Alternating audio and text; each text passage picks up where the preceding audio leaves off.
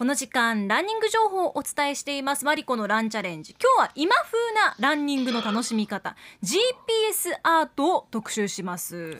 GPS アート初めて聞くよという方も多いと思いますが、はい。スマホのランニングアプリを使って行うんですね。今無料のアプリってたくさん出てるじゃないですか。ナイキだったりアディダスとかタッタとかいろいろあるんですけれども、スマホのランニングアプリを使っている方はわかると思います。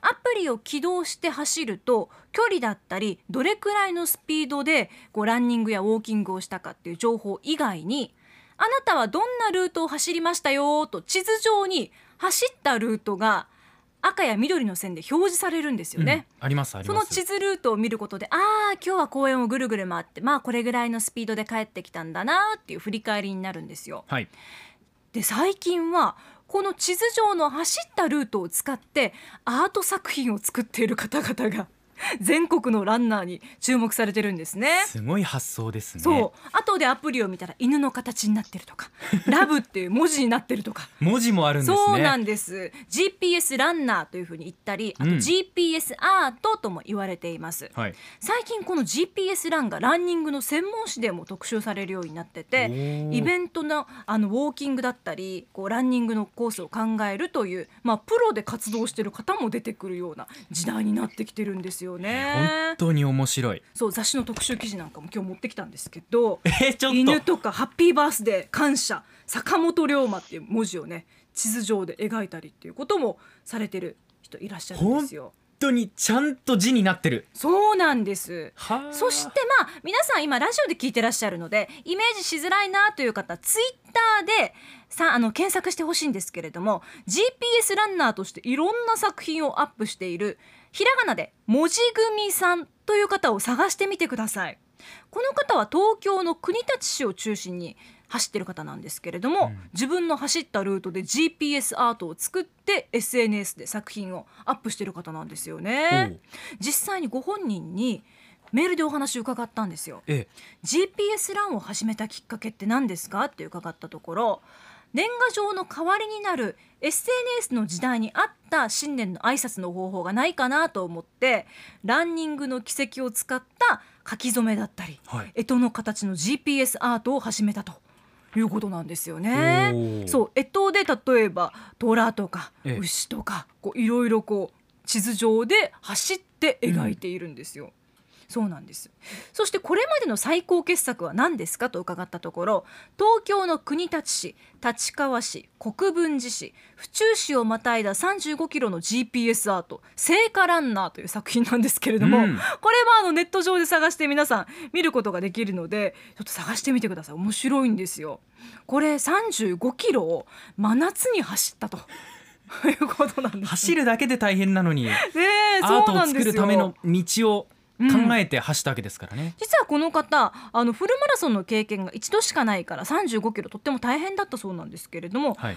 真夏にチャレンジして聖火ランナーの、まあ、GPS アートを作成されたと。いうことなんですよね。うん。まあ、文字組さんはあのー個人的にやっていらっしゃるこういったアートを作っている方なんですよね、はい。うん、そこもまた面白いなと思って自分が楽しむためにやってるっていうのもまた面白い方だなというふうに感じたんですけれども。じゃあ GPS アートの楽しさってどういうところですかと伺ったところタイムを気にせずにランニングを楽しめる点だと。うん。また素敵だなと思ったのがランニングを通して世界共通の話題や好きなキャラクター新型コロナや社会への不満だったりっていうこともあの一筆で表現して世界のランナー同士がコミュニケーションをしていることっていうのが魅力を感じますと。うん。いうことも話していらっしゃいました。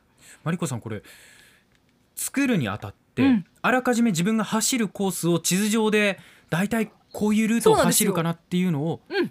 決めてそうなんです。そこに向かって走っていくってことですよね。だから、はい。自分の方向感覚みたいなのも結構大事になってくる、うん、だから事前に地図でえどう走ったら犬の形になるかだからえここの公園で右に曲がってそうですよっていうね風にイメージして覚えなきゃいけないのでそうそこがポイントですよね。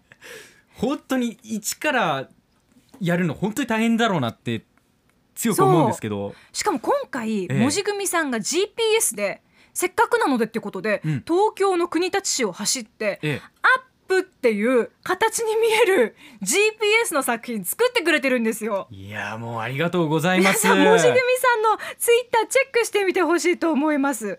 そう。で私もやってみたんですけどマリコの「マ」の字をやったらええ。こんな感じで仕上がりました。ちょっと今鎌田アナウンサーに見てもらいましょうね。あマリコのこのこの字？この字ね？マリコの「ま」までこうじゃない。えこれま「ま」これまですか？できてないわけよ。やったつもりなんだけど。カタカナのこだと思いました。なんか GPS アートになりやすい場所とか、ええ。そういったこう土地を自分で調べておくことも大事だなと思って。間を作ろうとしてうん。走ったけど、やっぱ初心者だとこういうになっちゃうっていう。本当ですよね。だから本当にこれだけいろんなね犬だったり干支だったりっていうのをええ作れるっていうのは相当熟練してないといけないですよね。その市に明るくないときついですよね。その地域に明るくないときついですよね。また文字組さんご自身も、まあ、タイムだけじゃなくって、ええ。こうやって絵だったりそういうものを描くことで、また目立てる分野もありますうんよっていうことも、あの話していらっしゃったのでね新しいランニングの楽しみ方としてはバッチリじゃないかなというふうに感じました。感動しました。うん、本当にすごいと思う、ねえ、うん。ぜひ見ていただきたい。そう文字組さんのツイッターチェックしてみてください。ひらがなで文字組さんですね。私も来週自分でもうちょっとアートチャレンジしてみたいなと思ってます。もうちょっと上手くなった方がいいなと思って。何にチャレンジしますか？あの文字組さんがええ。くも字周辺を走ると、はい。ここを走るとハートになるよとかえそんなことも教えてくれるんですか？ここ走ると女の子の顔になるよとかえーいろいろ送ってくれたのでそれをもとにチャレンジしてみたいと思います。レクチャーまでできるんだ。ねえ素晴らしいですよ。ありがとうございます。文字組さん。マリコのランチャレンジでしたアップのポッドキャストを最後までお聞きいただきありがとうございました。生放送は平日朝7時から FM921 AM738 RBC ハイラジオ。県外からはラジコでお楽しみください。